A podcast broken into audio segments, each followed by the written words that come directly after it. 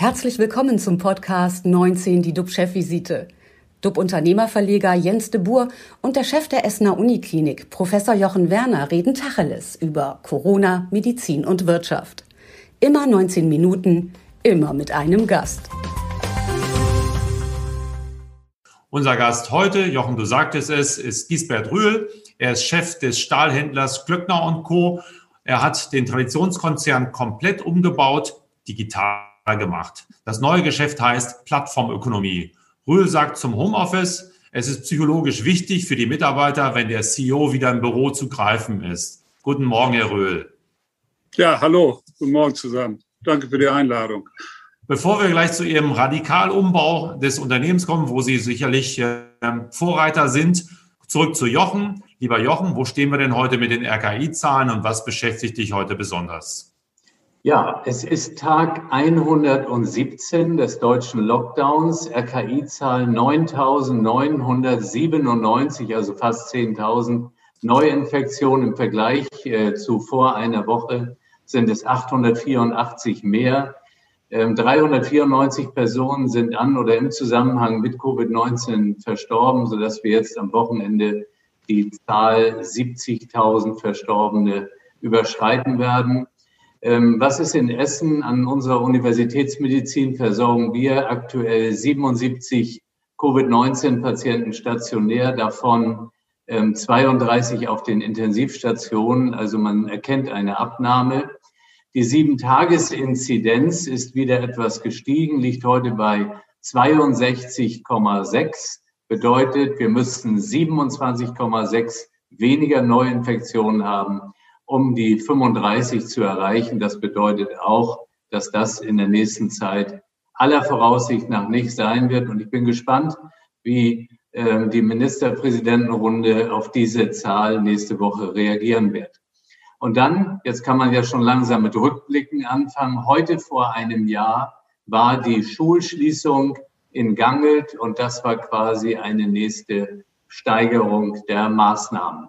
Was mich aktuell beschäftigt, ist die gestrige Aussage von Thomas Mertens, dem Chef der Ständigen Impfkommission der STIKO, mit der er davor warnte, dass die von der STIKO nach evidenzbasierten Kriterien erarbeitete und empfohlene Priorisierung ganz aufgegeben wird. Sein Ansatz ist der Hinweis, dass er mit der bisherigen Impfreihenfolge es letztendlich mit seiner Kommission gut hinbekommen habe, Todesfälle zu vermeiden. Und äh, das besondere Risiko der jetzt angekündigten Priorisierung in Richtung Lehrer und auch Erzieher sieht der STIKO-Chef Mertens vor allem darin, dass dadurch Menschen mit Vorerkrankungen später geimpft werden könnten und dass er eben sagt, dass Lehrer und Erzieher keine vergleichbaren Vorerkrankungen haben, in aller Regel. Da geht es natürlich dann auch darum, wieder die Infektionsausbreitung zu hemmen. Aber man erkennt eben, wie schwierig dieses ganze Thema der Priorisierung in Gruppen ist. Auf jeden Fall aber kann positiv festgehalten werden, dass inzwischen ein Großteil der Bewohner in den Alten- und Pflegeheimen zweifach geimpft ist und damit ein sehr, sehr geringes Risiko hat, an den Folgen einer Covid-19-Infektion tatsächlich zu versterben. Und das bedeutet aber im Gegenzug natürlich auch, dass wir uns diesen Menschen wieder auch körperlich nähern dürfen und müssen, denn die Zeit einer angstbesetzten Distanz, die muss jetzt vorbei sein. Und ich bin nicht ganz sicher, ob das wirklich alle Angehörigen und auch alle Pflege- und Alteninstitutionen so verstanden haben. Es ist kein Grund mehr, um diese Klientel quasi dann entsprechend zu schützen, wegzusperren. Ich freue mich jetzt schon heute wirklich sehr auf unseren sehr spannenden Gast, Herrn äh, Gisbert Röhl, Zuvor aber noch einmal der Bogen zu dir, lieber Jens. Was geht dir aktuell durch den Kopf? Tja, ich habe gestern gelesen, dass sich der Ölkonzern Shell jetzt das deutsche Startup Next Kraftwerke geschnappt hat. Die vernetzen und steuern Windräder, Solar- und Biogasanlagen. Eines der größten virtuellen Kraftwerke Europas. Nicht real, virtuell, alles natürlich digital. Für Shell mit seinem Schmuddel-Image Als Ölkonzern ist die Übernahme des grünen Stromunternehmens kein Greenwashing, sondern Teil der langfristigen Strategie weg vom Öl. Unternehmen müssen sich wandeln, müssen sozusagen komplett von grün oder von schwarz auf grün stellen, müssen neue Wege gehen, wenn sie langfristig am Markt bestehen wollen. Wie das geht, wie Wandel geht, das weiß unser heutiger Talkgast Gisbert Rühl. Herr Rühl, der Stahlhandel ist ein traditionsreiches Geschäft. Wie viele Bestellungen per Fax erhält Glöckner Co. aktuell noch und wie viel Umsatz läuft mittlerweile komplett digital? Ja, äh, immer noch viel zu viele. Also digital läuft ähm, äh, bei uns mittlerweile 45 Prozent äh, des äh, Umsatzes und äh, wir werden also im laufenden Jahr auch die 50 Prozent äh, überschreiten. Ende des Jahres nochmal bei 60 Prozent stehen. Aber es gibt immer noch sehr viele äh, Bestellungen oder Anfragen per Fax. Es ist eben doch nicht so, dass wenn einer im privaten Bereich per Amazon bestellt, dass der im beruflichen Bereich auch automatisch äh, über eine Online-Plattform bestellen will. Das liegt aber auch daran, dass die Prozesse im B2B-Handel eben doch oft komplexer sind. Dort, wird eben nicht typischerweise gleich direkt gekauft, sondern es wird erstmal eine Anfrage rausgesandt.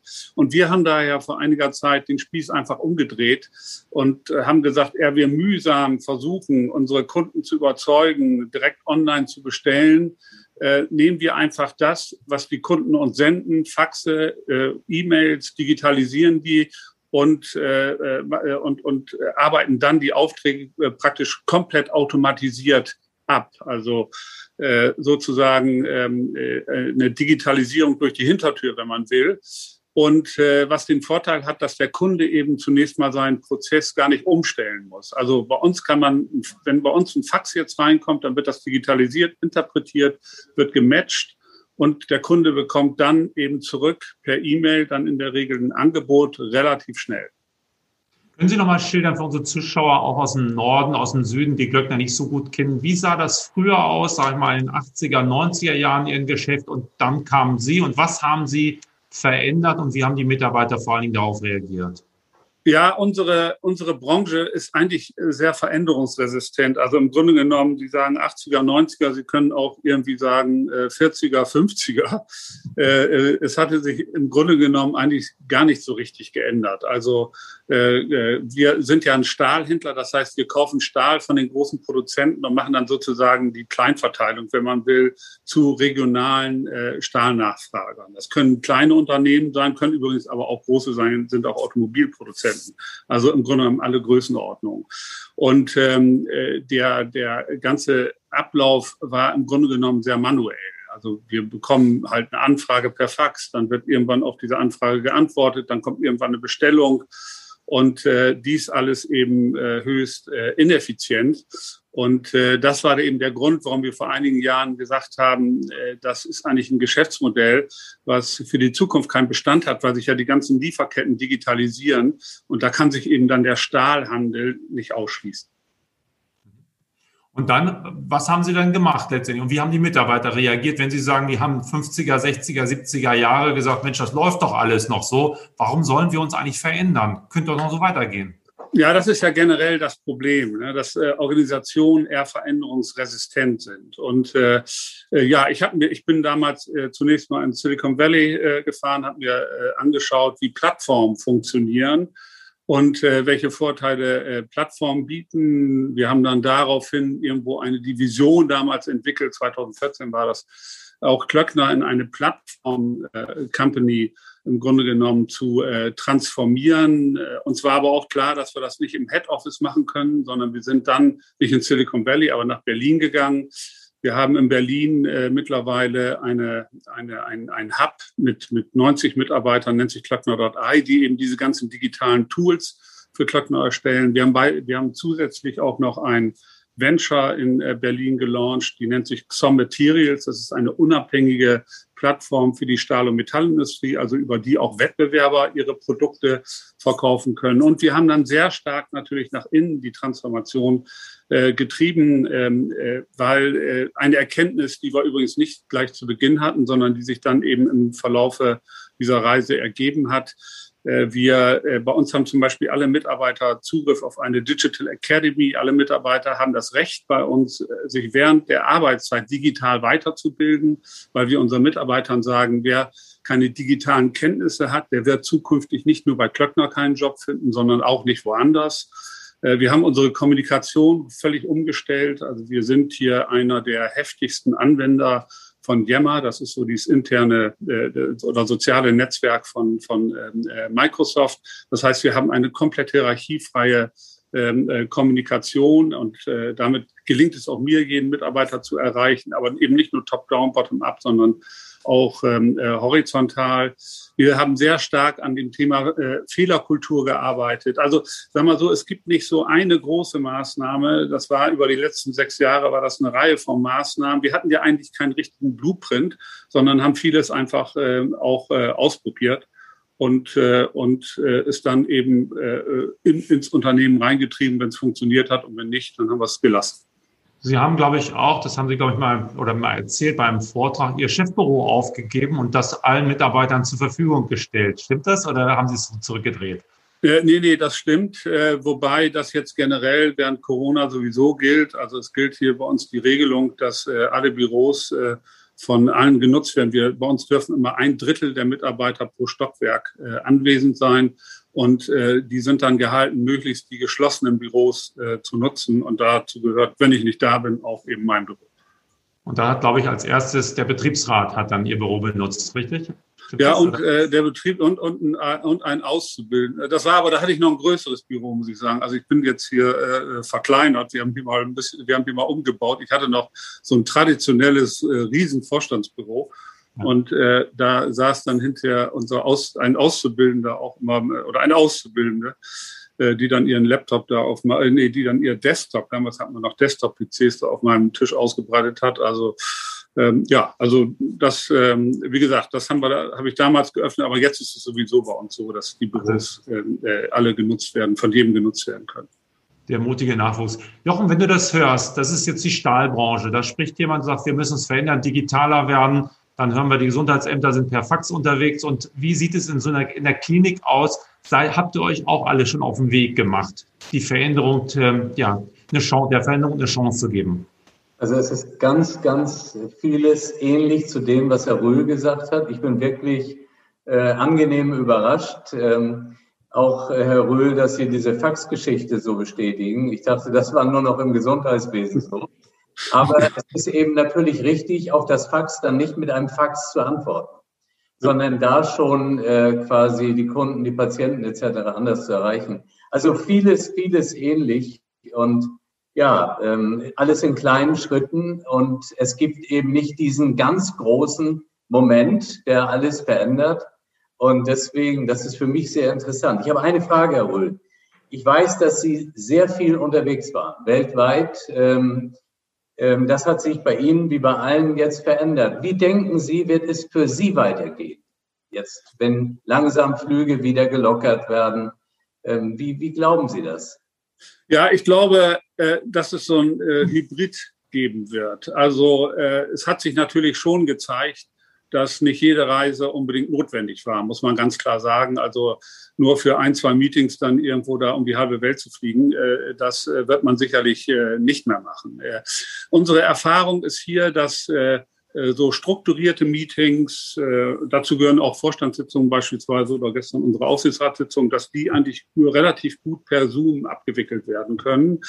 Ähm, wenn man sich aber mal ein bisschen kreativer austauschen will oder auch äh, innovativer austauschen will, wenn man an Strategien diskutieren will, äh, dann äh, ist, äh, ist es weniger geeignet. Dann sind, sind tatsächlich physische Meetings äh, besser. Und die Leute auch in so einer Organisation ist auch wichtig, äh, dass sich äh, die äh, Leute kennenlernen. Also das macht den Umgang einfach hinterher einfacher. Das heißt, ich glaube, es wird so einen Mix geben dass äh, die Reisen, und das gilt auch für mich, äh, äh dass äh, Reisen deutlich eingeschränkt werden auf der einen Seite, aber nicht komplett entfallen.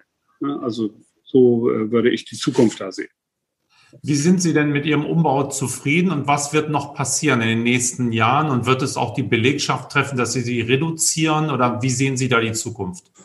Ja, das ist natürlich für uns auch jetzt nicht ganz einfach gewesen. Also diese Digitalisierung oder die Transformation ähm, zu einem Plattform oder in Richtung eines Plattformunternehmens hat natürlich auch zur Folge, dass man für Kernprozesse weniger Mitarbeiter benötigt, weil die ja immer weiter automatisiert werden.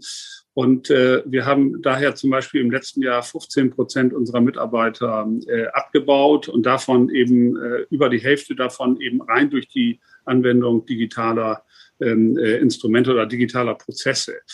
Ähm, das ähm, muss jetzt nicht unbedingt so weitergehen. Es gibt zwei Richtungen, die das Ganze gehen kann. Also wir können natürlich auch die Digitalisierung, das wollen wir eigentlich sehr viel mehr in Wachstum umsetzen, was im letzten Jahr wegen der äh, Corona-Krise nicht ging. Ähm, aber es wird auch immer wieder Anpassungen geben und es wird Veränderungen geben. Also es bestimmte Tätigkeiten. Bei uns zum Beispiel vor, vor äh, sicherlich noch zwei, drei Jahren war eine unserer wesentlichen äh, Jobfamilien die äh, Vertriebsadministration. Das sind, äh, das sind Berufe, die hier komplett wegfallen, weil, weil diese, diese Prozesse werden bei uns oder sind schon weitgehend bei uns komplett automatisiert. Also es wird sehr starke Veränderungen geben auch äh, in den Anforderungen an die Mitarbeiter. Wie gesagt, wir versuchen das durch die Digital Academy unseren Mitarbeitern die Möglichkeit zu geben, äh, sich entsprechend fortzubilden. Aber es wird sicherlich auch dazu führen, dass hier und da auch äh, neue Mitarbeiter eingestellt werden müssen und alte, die vielleicht diese Transformation dann nicht mehr hinbekommen, äh, auch äh, dann bei Klöckner keine Zukunft haben. Ich sage das ruhig, ich sage das ja so offen. Ich weiß auch, dass möglicherweise Mitarbeiter von uns hier ähm, äh, zusehen. Ähm, aber wir haben das auch nach innen, muss ich sagen, immer sehr, sehr offen und sehr, sehr transparent auch während der ganzen Journey äh, kommuniziert. Gibt es da so eine Art Altersschranke, wo Sie sagen, das ist dann schwierig, dann noch mit in die Zukunft zu gehen? Oder wovon ist das abhängig? Gibt es ein Mindset? Ähm? Gar nicht mal so sehr vom Alter, interessanterweise. Also äh, wir, wir haben äh, hier auch ähm, also Ältere so in meinem Alter, die äh, auch die Digitalisierung stark vorantreiben. Äh, es ist, glaube ich, ein Mindset-Thema. Es ist wie immer irgendwo im Unternehmen, man hat, ähm, man hat eigentlich, das ist meine Erfahrung so über die letzten 35 Jahre, man hat immer so eine Drittelteilung. Also man hat ein Drittel, die treiben die Themen und es, man hat ein Drittel, die man nicht bewegt bekommt und man hat ein Drittel, die man noch bewegen kann. Ja? Und so ist es, glaube ich, auch bei uns. Wie sehen Sie denn das Berufsbild eines reisenden Handelsvertreters, der klassischen Außendienstvertriebler, den es ja noch lange oder immer noch sehr stark gibt? Wenn Vertrieb digital geht, Gibt es dann auch, hat dieses Berufsbild eine, Zukunft, eine Perspektive? Äh, ich glaube zunehmend weniger. Und äh, zwar, also äh, hängt natürlich von der Komplexität, muss man sagen, der Produkte ab. Äh, ne? Ich weiß nicht, ob man jetzt ein medizinisches Gerät online verkaufen kann, ein neues medizinisches Gerät. Das sind ja durchaus dann sehr komplexe Produkte. Also es hängt sicherlich von der Komplexität ab, aber ähm, äh, zumindest einfache Produkte wird man auf jeden Fall online verkaufen können, auch dann mit eben äh, mit, mit Virtual Reality. Äh, ähm, und, und also es ist auch wieder so ein Prozess. Das fängt ähm, sicherlich, zum Beispiel wir verkaufen ja im Prinzip relativ einfache äh, Produkte. Wir verkaufen Stahlprodukte, Stahlcommodities. Ähm, und äh, die kann man ohne Probleme online verkaufen. Äh, Wenn es dann an äh, bearbeitete Teile geht, dann geht das auch schon. Da gibt es auch schon Plattformen zu und, und, und. Also es wird das ist, ist ein Prozess über die nächsten Jahre, aber dieser, dieser der Beruf des äh, reisenden Handelsvertreters wird auf jeden Fall äh, abnehmen. Wenn wir haben, wir sind ja im Lockdown, Jochen sagte es, wie äh, behindert der Lockdown Ihr Geschäft? Spüren Sie das? Ähm, gibt es Beeinträchtigungen? Ähm, also wir äh, spüren im Moment einen starken Boom. Also wir werden jetzt das beste Quartal, äh, äh Quartalsergebnis haben äh, seit ähm, 2006, seitdem wir an die Börse gegangen sind. Das liegt aber auch an einer gewissen Knappheit bei Stahl im Moment weltweit, weltweit im Übrigen. Aber im letzten Jahr sind wir, oft, sind wir doch von der Nachfrage deutlich eingebrochen. Also wir haben 18 Prozent Nachfragerückgang im letzten Jahr ähm, gehabt, äh, konnten das eben aber auf der Ergebnisseite stark kompensiert, dadurch, dass wir sehr früh äh, gegengelenkt haben. Wir haben also die Krise eigentlich auch immer als Chance genutzt, das ist auch meine Erfahrung so über die letzten 35 Jahre, dass in Krisenzeiten kann man manche Dinge natürlich relativ gesehen schneller bewegen, als äh, wenn die Zeiten gut sind. 19 Minuten sind leider vorbei. Vielen Dank, Gisbert Rühl. Unsere Talkgäste am Montag sind Biogener-Managerin Julia Gangelbauer und Joachim Huber. Der Journalist vom Berliner Tagesspiegel hat eine schwere Covid-Erkrankung überstanden und wird uns von den Folgen erzählen. Bleiben Sie alle gesund, klicken Sie rein. Wir freuen uns auf Sie. Tschüss aus Hamburg. Und aus Essen. Danke. Ciao. Tschüss. Das war 19 die DUB-Chefvisite als Podcast. Die Videos dazu gibt es auf watz.de und auf dub-magazin.de.